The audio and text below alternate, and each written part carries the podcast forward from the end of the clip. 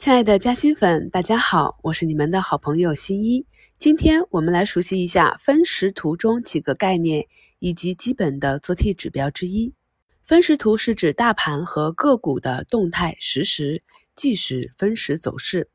大盘分时图中，白色曲线是大盘加权指数线，反映大盘股的即时走势。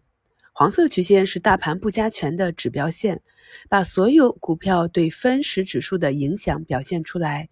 因此，黄色曲线在某种程度上反映的是相对于大盘股而言的中小盘股的即时走势。白黄曲线的位置有什么关系呢？它们代表着这两类股票的涨跌对比幅度。以二零二一年八月五日的上证指数分时图来举例。我会把截图和标注放到本节目的简介中，对照图形，方便大家更好的理解。除开盘几分钟黄线在上，其余时间全天都是白线在上，黄线在下，代表着开盘时权重股跌幅大于中小盘，而之后权重股止跌，全天运行强于中小盘股。那它们中间还有红绿柱线，在黄白两条曲线附近的红绿柱线。反映的是大盘即时所有股票的买盘与卖盘的力度。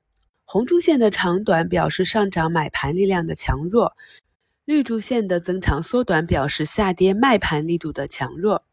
分时白线和黄线下方有蓝色和黄色的柱状图，表示每分钟的成交量。黄色柱状越长，表示买盘越旺盛；蓝色线越长，表示压力越大。这是大盘的分时图啊。回到个股的分时图中，我们可以看到有两条线，黄色代表成交均价价格，白线代表股票实时即时价格。通常我们会将白线在黄线上方运行称为水上，当白线下穿黄线，也就是跌破均价向下运行叫下水。当白线在黄线下方运行时，表示该股当日走势较弱。当白线向上反穿黄线叫出水，一般当白线全天运行在黄线上方时，表现该股走势相对良好。很多时候啊，白线都是围绕黄线进行上下震荡。有时呢，我们可以依据白线偏离黄线的位置的远近以及拐点来做日内差价的一个依据。